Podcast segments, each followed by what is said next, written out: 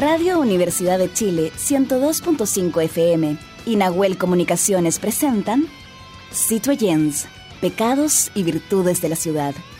Un espacio dedicado a aquellos ciudadanos y ciudadanas que necesitan descubrir qué hay detrás de la metrópolis.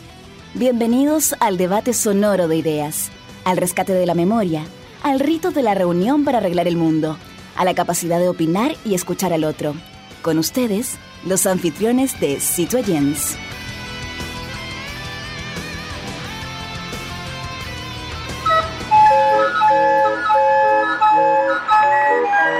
Radio Universidad de Chile y el programa Citoyens, Pecados y Virtudes de la Ciudad presentan Conexión Patrimonial, Sonidos de la Geografía Humana, segunda temporada un microespacio dedicado a valorar nuestros tesoros humanos y sus oficios patrimoniales y que son parte de la memoria viva e histórica de nuestro país. Este proyecto es financiado por el Fondo Nacional de Desarrollo Cultural y las Artes, ámbito regional de financiamiento, convocatoria 2023. Muy buenas noches, queridas amigos y amigas. Una semana más acá en Osito y Online, Pecados y Virtudes de la Ciudad, en Radio Universidad de Chile, la 102.5 FM. Eh, como cada semana, en nuestro programa vamos a empezar con Conexión Patrimonial, nuestro capítulo 18 ¿cierto? donde vamos a poder mostrar oficios patrimoniales bastante hermosos. Eh, hay que agradecer a nuestro equipo que hace posible semana a semana que podamos estar conociendo estos oficios. Productora general, Fabiola Mancilla, producción digital, Matías Carrera, investigación, Igor Lepe, diseño, Ángeles Potorno y sonidos, Camila González y producción periodística, Nosmeli Rodríguez. Y claramente está conectado con nosotros, como siempre, semana a semana, Jaime Lepe Órdenes. ¿Cómo estás, Jaime? Muy bien, eh, un, pequeño veranito de San Juan hoy día, así que algo de solcito.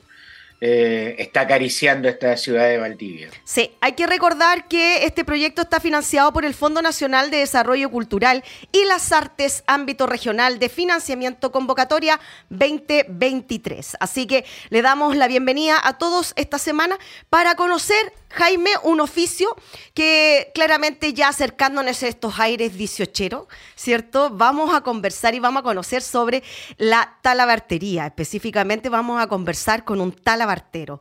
Eh, uno siempre cuando sale en estas fiestas patrias a dar vueltas por ahí a la fonda o lugares, ¿cierto?, donde hay actividad eh, chilena, ah, encontramos mucha indumentaria WhatsApp. No sé si a ti te ha pasado, Jaime, eso. Vemos los aperos de los caballos, vemos, ¿cierto?, eh, riendas, vemos muchas de estas indumentarias. Pero ¿sabemos quién produce esta vestimenta, estos artículos, Jaime?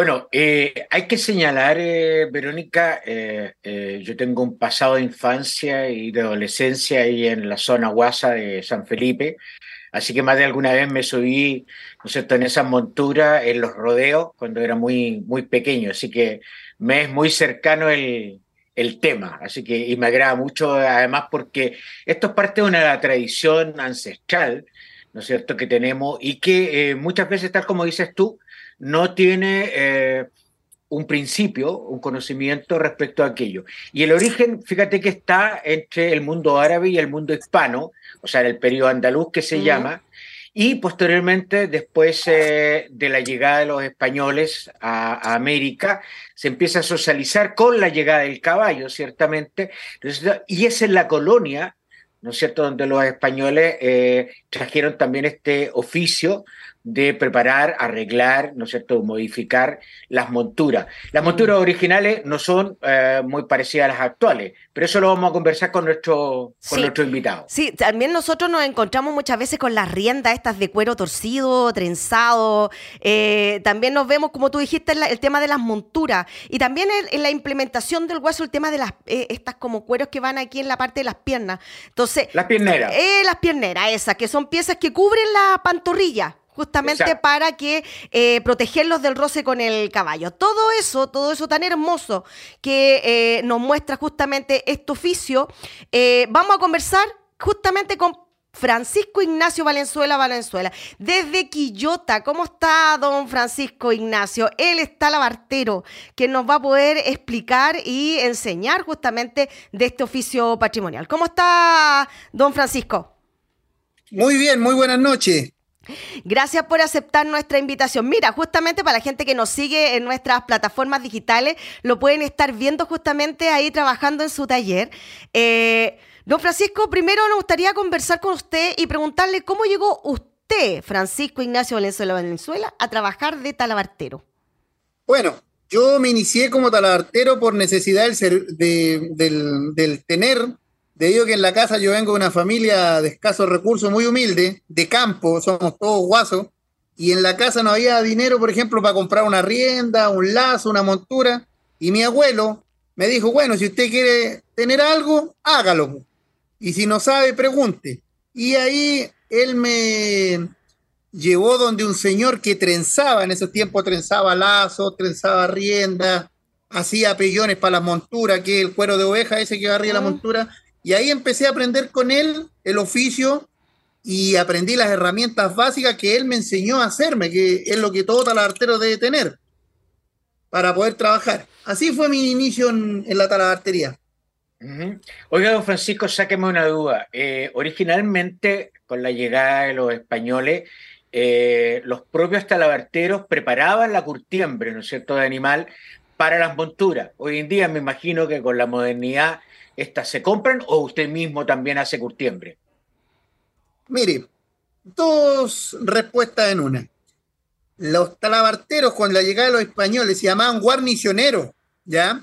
Que hacían las guarniciones en, España, que eran todo lo que se llama el atalaje para, para el caballo, ¿ya? Mm. En, ese tiempo ellos lo curtían, el talabartero mataba, se, del, el que mataba el animal, le sacaba el cuero, lo salaba, lo, lo echaba a pudrir, le sacaba el pelo, eh, lo secaba, lo sobaba y sacaba las correas y así se inicia. Hoy en día hay ciertos talabarteros, pero muy pocos en Chile, que hacen ese proceso artesanal, pero la mayoría para ahorrar el, tiempo que se hace eso, va uno a una suelería y compra el cuero curtido, compra la suela lumbre, la suela engrasada, la suela valla. Eh, depende de la necesidad que uno tenga. Francisco, hay algo que me llama la atención porque el cuero de por sí es súper duro para trabajarlo. Eh, usted lo tiene que sobar para poderlo trabajar, para que se pueda eh, moldear. ¿Cómo es ese proceso? Existe el cuero y la suela, que la suela es derivada del cuero con la diferencia que tuvo un proceso químico. El cuero y se divide en cuero y piel. La piel se le llama cuando usted compra una manta de cuero con pelo, con el pelo natural del animal. Eso es una piel. Pero si usted compra una manta de cuero que le sacaron el pelo, eso ya se llama cuero. Cuero que puede ser cuero salado o cuero crudo. Quiere decir que cuando usted hace el proceso de, de desollar el animal, ese cuero usted lo estaca, que para que me entienda en buen chileno que es estirado, y le echa sal, ese se llama cuero salado. Y después usted lo, lo enrolla, lo soba, lo golpea con una maceta de madera o simplemente lo pasa por unos rodillos, que es lo más tecnológico que hay ahora en máquina.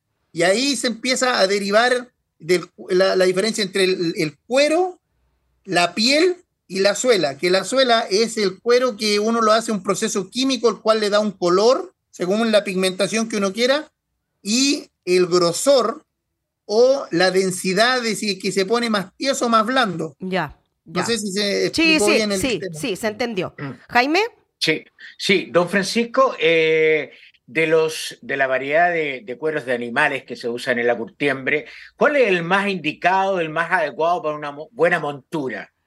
Bueno, para hacer los pellones de la montura, que es la parte donde el jinete se, sienta, eh, se hacen de tres tipos el cuero de oveja normal, que es el que conocemos nosotros que tiene la lana, que existe en color blanco y color negro, el pellón que se hace de cuero de carpincho, que eso es lo que ocupan los futres, los, ya los, los guasos de plata, y también antiguamente había una moda que llegó, no sé, de, de Alemania, tengo entendido, que se hacían los pellones de cuero de ciervo, ¿ya? Pero después con el pasar del tiempo, eh, fueron, eh, todo esto ha ido evolucionando, pero por ejemplo las monturas se dividen en dos, que es la montura del, arriero, del guaso laciador que va para el cerro, que marcha, no sé, 12 horas montado, que sí o sí ocupa un pellón de cuero de oveja porque es para blandura del asiento del jinete. Y la montura de copa, que es la montura corralera, que es para correr la vaca, que generalmente ocupa un pellón más lujoso, que es el de cuero de ciervo o de cuero de carpincho, que el carpincho es un animal que se, produce en Argentina en grandes cantidades.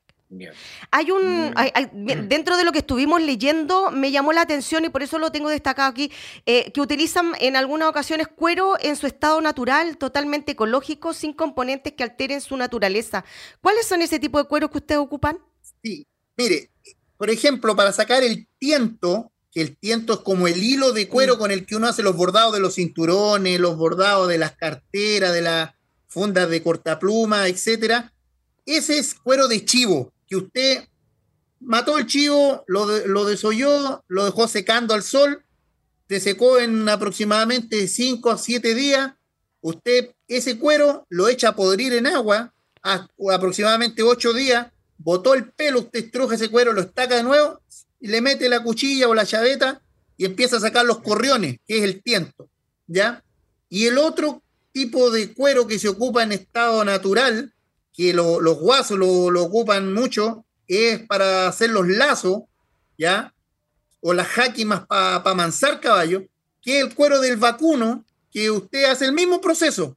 Le saca el pelo a, través de la pudrición, que queda en agua, lo pela, lo raspa, lo estira lo máximo que pueda estirarse y saca los corriones que se llaman, que son estas como cuerditas, para que se pueda entender para el que no sabe lo que es un corrión, y empieza a trenzarlo va a ser un lazo de cuatro corriones, de seis corriones, de ocho. Eh, se pueden hacer haki más que con lo que uno le pone en la cabeza al caballo, dejarlo amarrado por ahí. Bueno, y así un sinfín de, de cosas más que se pueden hacer con el cuero natural. Hartos conceptos que realmente no conocemos, ¿ah, Jaime? Así, es.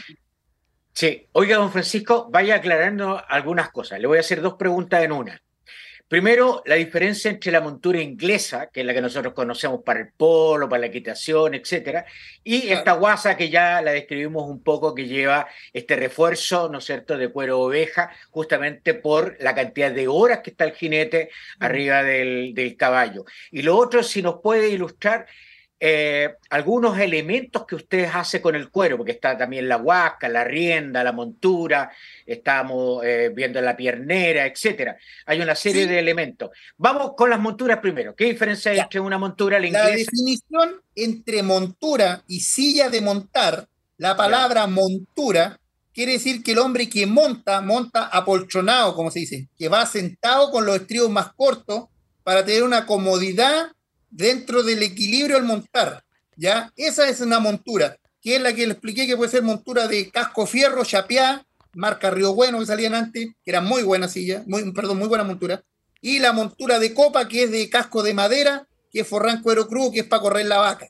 Y la silla de montar, que se define como silla de salto, silla de estramiento, silla de polo, silla de prueba completa, ¿ya? Es una silla exportada generalmente entre, entre Alemania y eh, el Reino Unido, que son los máximos expositores del polo, ya que se diferencia porque es una silla de cuero curtido liso, ya, y es, una silla, como dice la palabra, no, uno, ya, uno ya no monta poltronado, sino que monta con la espalda más recta, ya, y el, uno monta más por equilibrio que por fuerza, debido a que como son lisas, yo aquí les voy a mostrar un modelo que tengo, ¿ya? Como son ah, el jinete muchas veces refala, ¿ya? Claro. Y se ocupa para practicar equitación, por ejemplo, esta parte del, asiento es más bajo que, por ejemplo, la silla que es para practicar polo, que esta parte de la cabecilla, o el borrén delantero, como se llama, es más alto.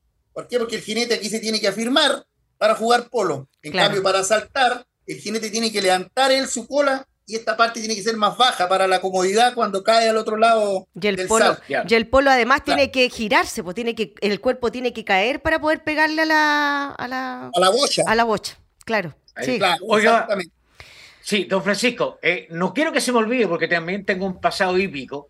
Eh, la silla de montar de los jinetes de la hípica qué diferencia tiene con las anteriores ya la diferencia es enorme debido a que es una silla chiquitita Ah. ¿ya? Y que el chasis de esa silla lo único que afirma son los estribos para el jinete. Nada más. El jinete no afirma eh, el asiento de él, no afirma la rodilla, solamente la pantorrilla y los estribos. Y el jinete va montado en una posición de rana, como se puede decir en buen chileno.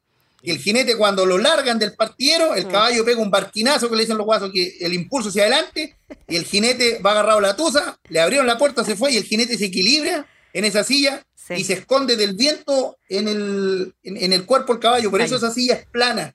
Y lo único que tiene su chasis firme, que se puede decir, es donde se junta la acción, que es la correa que va entre la silla y el estribo. Mira, hay algo, eh, está precioso. Oye, eh, Francisco, mira, dice, el historiador Vicente Pérez relata que, comillas, en este oficio hay un trabajo pendiente. Hoy debería incorporarse en estos cursos que da el Consejo de la Cultura y tener monitores para enseñar, porque si no vamos a, lo más probable es que vamos a perder este oficio. ¿Qué opina usted? ¿Se va a perder este oficio, no? De acuerdo. Yo, en mi caso, he tenido, con los años de carrera que llevo, aproximadamente unos 12 alumnos, ¿ya? Y de esos 12 alumnos, quiero destacar a uno que se llama Cristóbal Riquelme Cerda, que es de Valdivia, ¿ya? Sureño, que trabajó conmigo 10 años aquí en el taller de talabartería. Él llegó sin saber nada, no sabía enhebrar una aguja, y, le gustó tanto este tema que ahora yo puedo decir que él, eh, como, dice el viejo adagio, el alumno superó al maestro, hace cosas maravillosas, y en realidad ya por, por pasar de los años me dejaba un poco en algunas cosas, y él es sumamente detallista, y de todos los alumnos que he tenido, es como el alumno más destacado que, que, he podido tener. los otros no digo que han sido malos, pero el tema es que para uno, para ser talabartero, tiene que gustarle y tiene que nacer para ser talabartero. Tiene que gustarle la suela, el cuero, pincharse los dedos de repente. Hay algo que... Francisco, hay algo que me llama la atención cuando usted dice que me superó el maestro. ¿Quiere decir que además diseñaba cosas distintas? ¿Salía de lo común? Porque los diseños de, todos los aperos y eso son como más o menos similares. Pero el talabartero igual diseña algo distinto. Sí, este, este joven, yo le enseñé, siempre le dije que tenía que destacarse sobre el resto de sus pares. Le digo que, por ejemplo, voy a dar un ejemplo burdo. A mí me traían una funda de pistola modelo Remington, por suponer. Y yo hacía, todos hacían el mismo modelo común y corriente. Y yo le dije a esta persona un día, ¿sabes qué? Te voy a hacer una funda de pistola que se pueda desenfundar de acción rápida y que tenga más firme y, el seguro y todo el tema. Y yo inventé un modelo. Y me dijo, ¿cómo hizo usted si no tiene un, no el mismo patrón o, el mismo molde o plantilla que es lo que ocupamos nosotros los talabarteros? Le dije, no, pues porque yo tengo que pensar como ingeniero en talabartería. Yo tengo que ingeniármela e inventar que esa funda de pistola me la pueda poner abajo el brazo, me la pueda poner en el cinto, me la pueda poner en la pierna. Eh, fue un ejemplo burdo que le di. Y este alumno, don Cristóbal Riquelme Cerda, empezó a ver cositas chiquititas como por ejemplo la funda de pistola, la funda de cuchillo, la funda de corvo, la funda de puñales. Y yo le dije, oye, pero intenta hacerlo con otras cosas. Y se metió en el tema de la recreación histórica de la guerra del Pacífico y empezó a ver fotos de historia de cómo usaban los soldados el corvo, el yatagán, eh, qué sé yo, y él empezó a replicar eso y de repente, como no habían datos donde estudiarlo, él empezó a sacar medidas técnicas al ojo en la foto y empezó a decir, oye, pero esto quizá iba así, esto quizá iba así, y empezó a, innovar. Bueno, y él, después de, innovar mucho en, atalaje de, de, recreación histórica de la Guerra del Pacífico, un día lo contactaron desde Europa y empezó a replicar atalaje de soldados de la Segunda Guerra Mundial. Mira. Con sus cargadores, con su funda de pistola, con sus vainas para los sables, con los tiros, todo eso. y él en realidad ha hecho cosas maravillosas que yo, si no me hubiera mostrado a alguien una plantilla, no lo hago. Pero a él le salió de su mente, o sea, no tuvo una plantilla que la puso arriba del cuero, cortó y pegó y cosió, sino que él es innato eso en él. Por eso siempre lo destaco a él. Perfecto. Mm. Jaime, si tú te das cuenta, mira lo que eh, Francisco tiene atrás. ¿Te das cuenta? Me parece que atrás mm. tiene todos sus implementos. Herramientas. Todas sus herramientas. Sí, claro. Oiga, don Francisco, eh, ¿de qué manera o cómo usted lo afectó, uno, la industrialización por el trabajo artesanal, la pandemia, también por otro lado, que me imagino que, y también, ¿por qué no? si a usted le ha afectado esto, eh, hay grupos, ¿no es cierto?, animalistas que han ido luchando contra el tema del rodeo, que es una de las grandes entradas. ¿Cómo le han afectado estos tres elementos en su oficio? Partamos del último punto que dijo usted de los animalistas. Ha sido algo terrible porque muchas veces la gente, al, ser, disculpando la palabra, ignorante, al no leer, al no estudiar, eh, hace juicios sobre cosas que no sabe, ¿ya? Porque realmente ellos quieren acabar con el rodeo, quieren acabar con las, con las carreras de galgo, con un sinfín de cosas que va atrás de eso, toda una logística tras bambalina, que es el guaso, compra la rienda, compra la montura, manda a trenzar un lazo, una cabeza, y a esa persona que, por ejemplo, tenía una clientela de 100 guasos, un club de guaso completo, eh, se había afectado porque mucha gente donde opina distinto, ya no van 100 guasos a comprarle, o le mandan a hacer cosas, ya van 30. O sea, y eso el talabartero le afecta a su bolsillo, y el talabartero le compraba su insumo al, no sé, pues, al, al, gallo que tenía un matadero. Y yo compraba los cueros en el matadero porque salían más baratos. Ya dejé de comprar 100 cueros y compro 10. ¿Me entiendes? Y todo esto es una cadena que va en retroceso.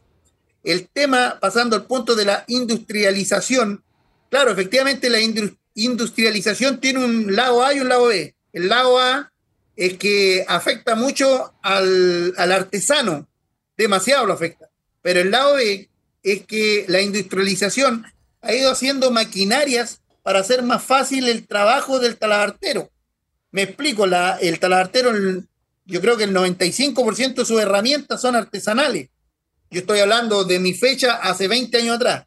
Pero ahora, hoy en día, si nosotros nos metemos a YouTube o vemos tutoriales, hay el 95% de las herramientas que va y las compra gracias a la industrialización. ¿Ya? Eso es lo que puedo aportar, según mi opinión personal. Y usted aquí, justamente, Jaime, tomando en consideración lo que estamos viendo ahí, para que la gente también nos siga, nos vea, para que puedan mirar claramente ahí el lugar donde trabajo. ¿Cuál es la herramienta que usted más utiliza en su trabajo, Francisco? Bueno, la herramienta que más utiliza todo talabartero, en, en principal, son dos. No sé si se puede ver. Ahí, ahí, ahí, ahí, ahí, ahí, ¿ya? Es la lena punte diamante o espiga ¿ya? O lena guarnicionera, como le dicen en Europa. ¿Para qué esa? La lena, la lena punzón, ¿ya? Y la lena a crochet. Yo la, tengo aquí. Ya. No sé si se, puede ver la cámara. Sí, la lena a crochet con la que yo puedo coser eh, ciertas cosas que son más complicadas según el, la figura. Ya, perfecto. Y la, lo otro que es la chaveta o la cuchilla o el cortacartón. Eh, bueno, antiguamente yo ocupaba una cuchilla rústica y le sacaba filo en, una piedra. Ahora eh, ocupo cortacartón porque es más rápido cambiar la hoja. ¿Cuál es la herramienta que hace usted, que se hizo usted, principalmente para ah, trabajar? yo he hecho, por ejemplo, una lena chiquitita para coser zapatos, que es una lena semicurva, que usted no la compra en el, en el mercado. Por ejemplo, he hecho también tengo los marcadores, ya. un marcador de cuero por ahí, en este minuto justo lo... Perfecto, no se preocupe. Francisco. que, son de asta de, de, ciervo, que me regaló un señor en, en Casablanca, don Rodolfo Larraín, me regaló una asta de ciervo y yo le hice un corte y la ocupo para marcar el cuero. Perfecto. Oiga, eh, Francisco, díganos dónde lo pueden ubicar a usted, desde, desde Arica Punta Arena. ¿Dónde lo pueden ubicar? ¿Usted tiene algún Instagram? ¿Tiene alguna página web? ¿Dónde? Mire, en realidad tengo mi Facebook, que es Francisco Valenzuela Valenzuela. Eh, si quiere les puedo dejar mi número de contacto. Ya, lo vamos a colocar, no se preocupe.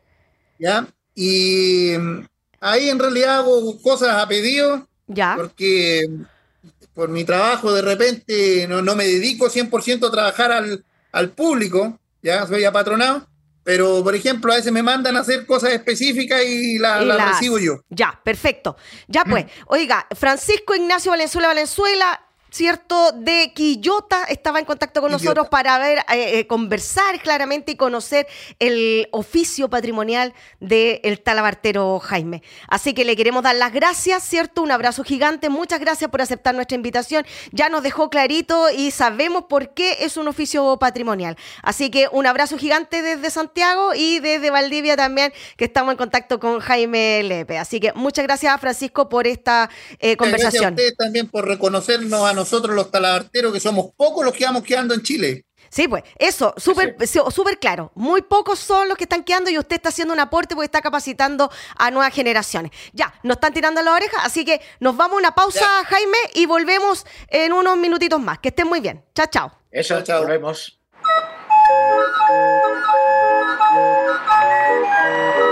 Radio Universidad de Chile y el programa Citoyens, Pecados y Virtudes de la Ciudad presentaron Conexión Patrimonial Sonidos de la Geografía Humana, segunda temporada. Un microespacio dedicado a valorar nuestros tesoros humanos y sus oficios patrimoniales y que son parte de la memoria viva e histórica de nuestro país. Este proyecto es financiado por el Fondo Nacional de Desarrollo Cultural y las Artes, ámbito regional de financiamiento, convocatoria 2023.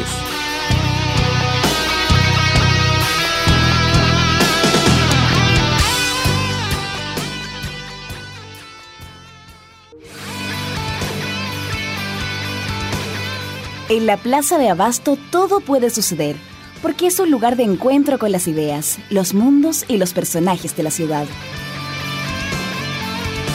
Bueno, estábamos de regreso ahí en nuestro Big Bang de la ciudad, ¿cierto? En nuestro programa de Ósito y Live, Pecados y Virtudes de la Ciudad, en Radio Universidad de Chile, la 102.5 FM, la radio que piensa, Jaime. Así es. Eh, bueno, desde Valdivia les envío un saludo nuevamente y un tema muy interesante, ¿eh? muy actual, muy del siglo XXI, muy de el espacio que han ido ganando las lideresas, no solo en el mundo público, sino también en el mundo privado. Y esto tiene que ver justamente con las empresas, Verónica. Sí, Justamente, eh, ¿conoces el programa ejecutivo para empoderar a las mujeres? Hoy día en nuestra Plaza Abasto justamente vamos a poder conversar sobre eso. Eh, según el tercer reporte de indicadores de género en las empresas de Chile, en un mundo financiero chileno, apenas hay un 10,5% de mujeres que están en los directorios, Jaime, y el 21,2% de las gerencias de primera línea cuentan con liderazgo femenino. Mira la, que, es tremenda la diferencia. ¿ah? Así, bueno, esta es una, es una brecha que se viene dando en, varios contextos sociales. ¿ah? Eh, el último informe de la NID del Ministerio de Ciencia señala que no ha aumentado significativamente el ingreso de mujeres científicas también al espacio de la investigación. Y, por cierto, en el mundo de las empresas parece que tampoco hemos avanzado mucho en ese sentido. Por eso que queremos conocer justamente este nuevo programa que está acompañando a las mujeres líderes. Sí, el próximo 4 de octubre se va a dar inicio a Executive Program para directoras de empresas innovadoras que eh, tendrán destacados eh, temáticas, ¿cierto?, que van a generar una vinculación de estas mujeres en diferentes empresas, mujeres profesionales del mundo de la innovación. Dicha actividad está a cargo del Centro de Innovación UC junto a Woman World Up. ¿Está bien? Sí, ya. Ahí vamos a estar con, eh, también junto con el apoyo de Carey y Fundación Chile, eh, quienes realizarán una segunda versión de Executive Program para directoras de empresa innovadoras. Mira qué, qué entretenido, puras mujeres potentes acá. Y vamos a estar conversando y le damos la bienvenida a Carolina Sepúlveda, directora ejecutiva de Woman Board Up, y Andrea Lobos, socia fundadora de Andes IP, directora LED Chile. ¿Así? Y a Chip, a Chipi. A Chipi. Ya, pues estamos aquí con estas chiquillas súper eh, empoderadas, oye, en poder ayudar a nuevas mujeres para que puedan entrar en este mundo eh, de las líderes. Eh, en contexto, estimadas, siempre sabemos que hoy día las mujeres nos cuesta mucho poder avanzar en lugares de directorio, ¿cierto? En lugares de ir creciendo. Y no por un tema que a lo mejor de conocimiento, porque podemos tener un mejor currículum que el varón, pero algo pasa en este país bastante conservador y machista en que pareciera que hay otros elementos que juegan en contra de estas elecciones de las mujeres.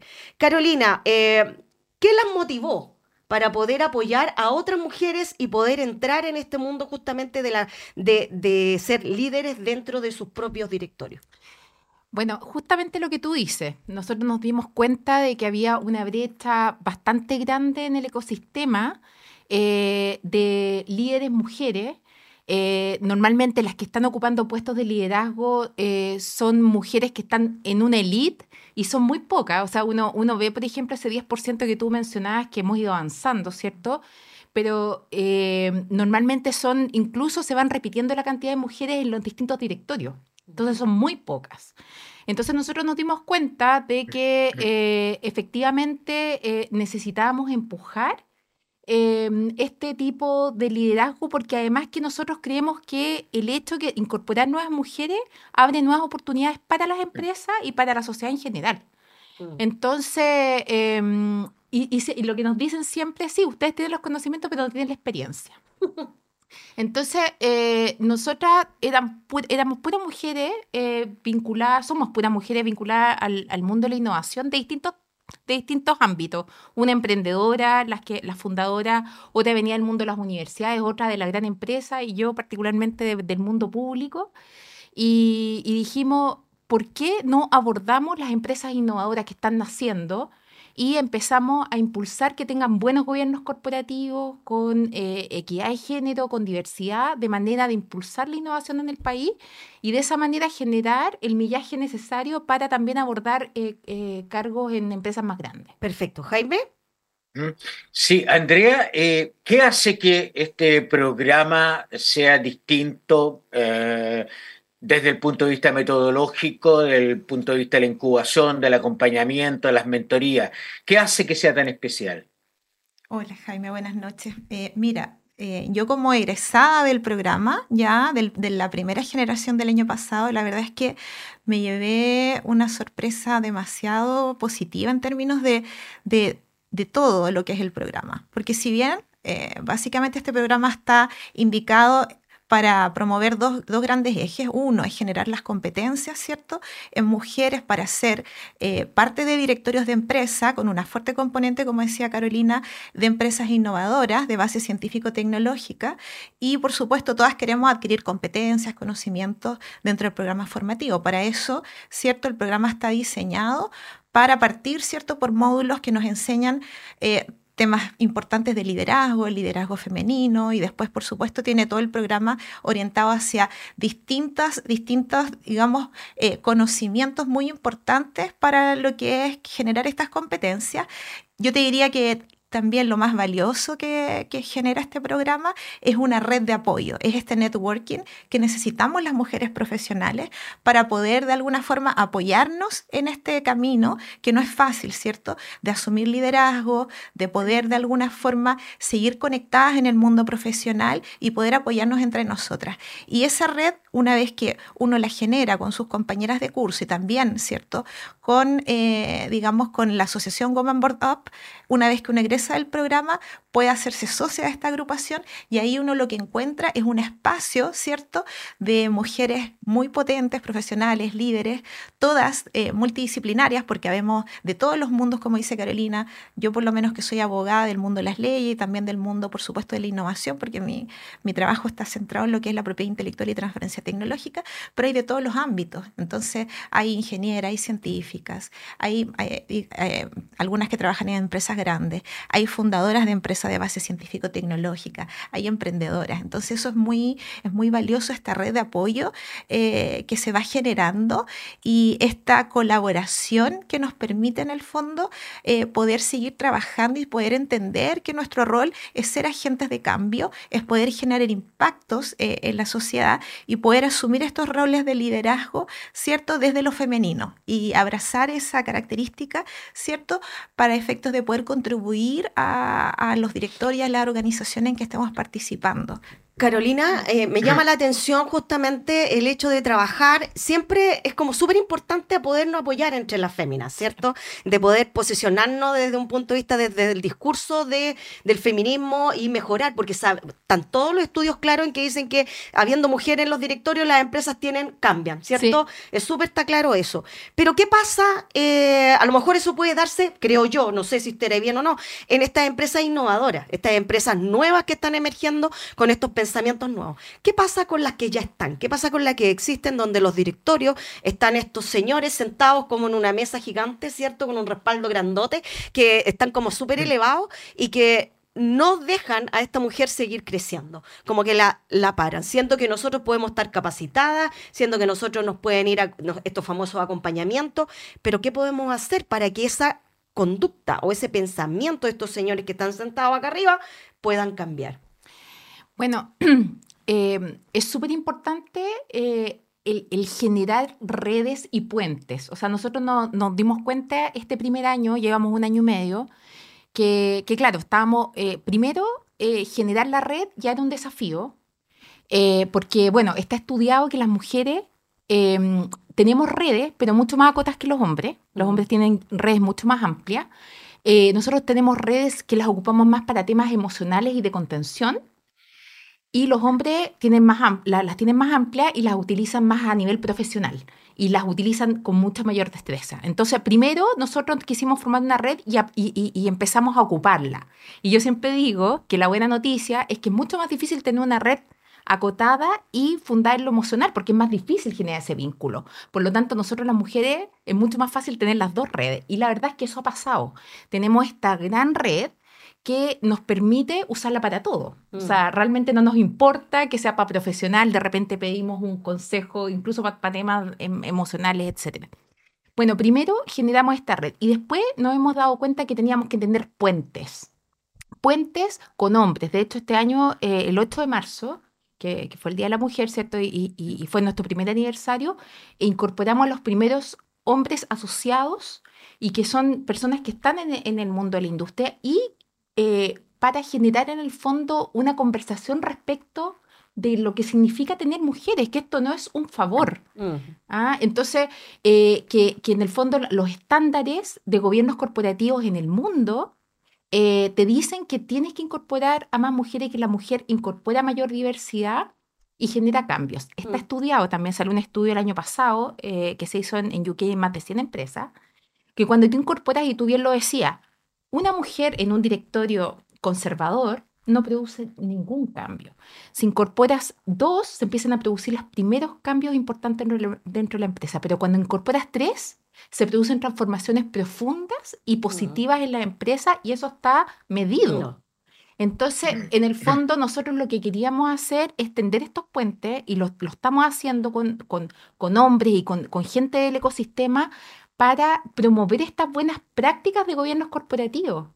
Hay algo, Andrea, que, Jaime, perdóname que, antes se me vaya la idea. Andrea, eh, en el caso tuyo, cuando al principio Carolina hablaba de que muchas veces nos dejaban fuera por el tema de experiencia.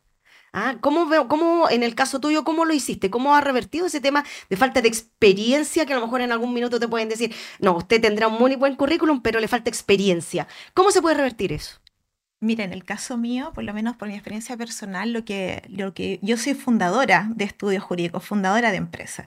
Entonces, básicamente lo que hice fue, ok, me falta experiencia porque muchas veces postulé a otros estudios no, o, a, ciertos cargos, entonces yo creé mi propio proyecto. Y yo creo que acá es muy bonito en Woman Board Up que nos encontramos también con otras mujeres que han creado sus propios proyectos y le ha ido bien en contra de todo pronóstico. Entonces, eso por lo menos yo creo que atreverse, ser valiente, tener seguridad en uno mismo. Muchas mujeres a veces nos hace falta esa seguridad, que a veces teniendo muchos conocimientos nos falta seguridad en uno mismo. Yo creo que hay que atreverse, hay que, hay que ser segura. Jaime. Sí. Eh, Carolina, eh, bueno, ustedes tienen un año y medio, no alcanzaron a vivir en, en, el ojo del huracán el, el tema de la pandemia donde se evidenció justamente esta dificultad que tienen en general las mujeres lideresas, que tiene que ver con el cuidado del hogar. Eh, nos tuvimos que guardar en todo el planeta, ¿no es cierto?, en nuestras casas, hacer teletrabajo, y eso también implicó un doble trabajo para las mujeres, que era el cuidado del hogar, más eh, no descuidar justamente el, el, trabajo. ¿Cómo, cómo se, se, está mirando hacia adelante este, este teletrabajo también, que debiera ser parte hoy día de la, de la modernidad del siglo XXI. Sí, em, bueno, a mí, bueno, en ese tiempo yo estaba en un servicio público y me tocó eh, lidiar con todo este tema, porque primero me, me tocó el, el, estallido social, estábamos ahí en, en cerca de, de, de, la Plaza Italia, ¿cierto? Y además después la pandemia, así que nos tocó lidiar con muchos casos dentro del servicio complejo, que efectivamente el, peso que significa el hogar y el, trabajo fue, fue bastante complejo. Bueno, yo creo que hoy en día nosotros tenemos que mirar eh, que, debe haber una mayor flexibilidad en el trabajo. De todas maneras, a las mujeres nos conviene tener flexibilidad en el trabajo, pero también nos conviene que haya una corresponsabilidad eh, con nuestras parejas, mm. partners, eh, bueno, y, generar redes de apoyo más robustas. Em, efectivamente, hay un tema cultural y que por lo tanto va, a costar mucho tiempo todavía eh, en que esto, esto realmente cambie. Las nuevas generaciones uno ve que, mm. tienen una, una, mirada distinta, em, pero yo creo que eh, hay que aprovechar lo, lo, que pasó en la pandemia, yo creo que hay que aprovecharlo para bien em, y generar nuevas oportunidades para mujeres. O sea, nosotros lo vemos ahora con nuestro mismo programa. En nuestro programa nosotros lo hacemos, eh, la mitad es eh, presencial, pero lo hacemos híbrido y también eh, grabamos las clases y eso nos permite tener alumnas en Antofagasta o en, el, en, todo el país. Entonces, eso abre un montón de oportunidades porque estamos generando una red a nivel nacional sobre eso mismo quería preguntarte antes que se me olvide. El tema de la, cuando hablaste de antes sobre las redes de apoyo, ¿cuáles son esas redes de apoyo como para que la gente empiece a entender una red de apoyo? Porque con nosotros, las mujeres muchas veces la red de apoyo es como la familia, ¿cierto? La que nos apaña ahí en caso de. Pero en este ámbito profesional, ¿cuáles serían esas redes de apoyo que ustedes tratan de potenciar? Bueno, nosotros tenemos, eh, tenemos reuniones eh, cada, cada dos meses eh, en las cuales vamos bueno, tenemos distintos grupos, tenemos distintos comités y, tenemos cada dos meses eh, reuniones eh, digitales, qué sé yo, en las que compartimos distintas ideas, pero además tenemos un WhatsApp, que, que, parece algo muy trivial, pero ahí pedimos apoyo. O sea, por ejemplo, una quiere armar algún seminario, invita a otra, eh, sale alguna oportunidad laboral, invita a, alguna de las que son partes de la asociación. Eh, se han generado, eh, yo te digo, más de 100 oportunidades que estamos viviendo ahora entre nosotras mismas o o, se piden, alguna tiene duda y pregunta quién sabe este tema y se comunican eh, eh, a través de bilateralmente. Entonces, eh, es, un apoyo y es, como te digo, o sea, cuando yo te digo eh, generamos una red y nos apoyamos para todo, en, este WhatsApp nadie eh, tiene ningún prejuicio de, preguntar cualquier cosa. Ah, ya, perfecto. Hay algo que me llama, Jaime, ¿sabes qué? El tema de cuando las mujeres se juntan, ¿cierto? Y tratan de apoyarse entre una y otra, aparecen N cosas. Pues, sí. medio de, no solamente del ámbito profesional, también desde el punto de vista eh, sentimental. Pero aquí hay algo que quiero que dejar bien en claro. Este proyecto, este es este programa. No es solamente para las mujeres que ya están insertas en el ámbito de la empresa y que quieran a lo mejor eh, escalar en el ámbito del liderazgo, sino también es para cualquier mujer que quiera capacitarse en esta área. Claro, exactamente. Eh, cualquier mujer, normalmente son mujeres que tienen algún vínculo con la innovación de pero como decía Andrea, de distintos ámbitos. O sea, tenemos gente de empresas financieras, del mundo de la minería, de la, la biotecnología, del sector público, privado. Y emprendimiento como lo tiene Andrea. claro, exactamente. Entonces, nosotros eh, estamos vinculadas también con empresas y las empresas nos van diciendo si van necesitando directoras y ahí nosotros buscamos entre nuestras asociadas. Ah, mira, ya. También, también. Y también generamos un acompañamiento. O sea, en este proceso también hay dudas o de repente eh, pasa que eh, la empresa es de un sector determinado, que es técnico y que, hay dudas respecto a la toma de decisiones, también somos un, un lugar en el cual se pueden comentar esas cosas en un ambiente de confianza y de seguridad. Qué entretenido. Jaime. Andrea, eh, el integrarse a este programa, para la gente que nos está escuchando y nos está viendo, ¿tiene eh, algún perfil determinado? ¿Tiene algún costo determinado? ¿Cómo, ¿Cómo se logra ser parte de este programa? Sí, bueno, de hecho, ahora mismo estamos haciendo el lanzamiento de nuestra segunda generación y eh, tenemos un brochure que podemos compartirle eh, efectivamente, como decía la Carola acá, la, idea es que podamos participar y promover la diversidad no solo a nivel eh, cierto de, género, sino también de regiones. Entonces, es un programa que pueden participar también de manera remota y hemos tenido muchas compañeras egresadas de la primera generación que eran de distintas regiones. Y sí, efectivamente tiene, tiene un costo que yo creo que vale la pena. Eh, digamos, de todas maneras, muy valioso ser mm. parte de esta red y como yo creo que acá lo importante es que eh. Eh, que seamos mujeres que queramos asumir roles o que queramos de alguna forma em, aprender más y generar esta y ser parte de una red de mujeres que quieren promover un cambio. Eh, siempre es cierto y está estudiado que la resistencia al cambio existe cuando el cambio es para peor. Pero lo que nosotros promovemos es que el cambio de incorporar a las mujeres en los directorios de empresa es un cambio para mejor. Y yo creo que eso es un trabajo que es en conjunto con los hombres, como decía la Carola, y hay que tender esos puentes, porque aquí todos vamos a ganar, nadie va a perder nada. Bueno, la idea también es que motivar también a que los sueldos se equiparen, ¿ah? Exacto. Como metiendo el dedo en la llaga, ¿cierto? Eh, lo otro, una consulta, eh, Caro, desde Caro, súper así como súper amiga. Ah, eh, las mujeres o los varones, el concepto del líder versus liderazgo. ¿Cómo podríamos explicarlo ahí? ¿Nosotros nacemos líderes o nos formamos como liderazgo? ¿Cómo es ese tema? ¿Cómo lo podemos explicar para que la gente lo pueda entender? Todos podemos llegar a ser líderes. O sea, estos son herramientas que se van, se van adquiriendo, se van aprendiendo eh, en la medida que uno vaya teniendo experiencia.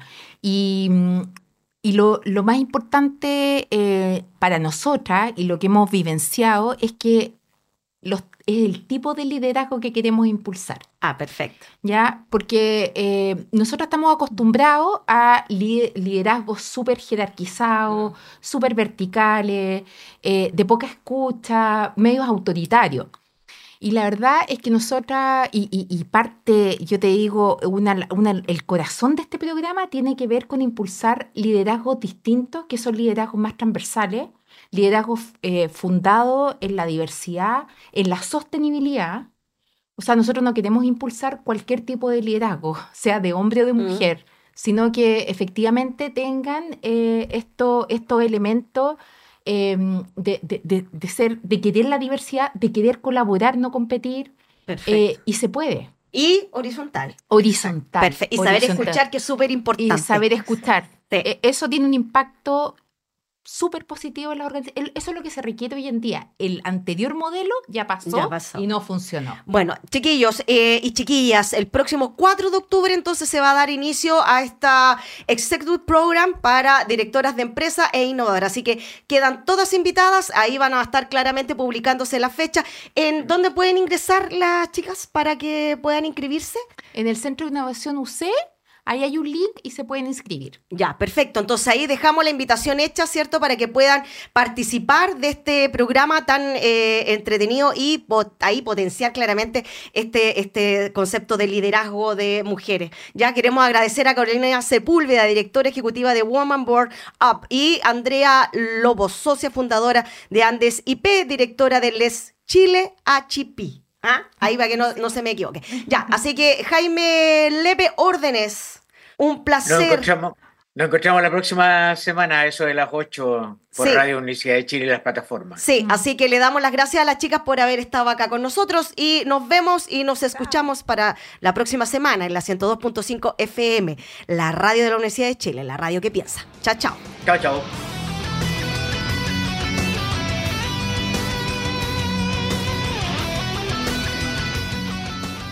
Radio Universidad de Chile 102.5 FM y Nahuel Comunicaciones presentaron Citoyens, Pecados y Virtudes de la Ciudad. Un espacio dedicado a los ciudadanos y ciudadanas que necesitan descubrir y explorar qué hay detrás de la metrópolis.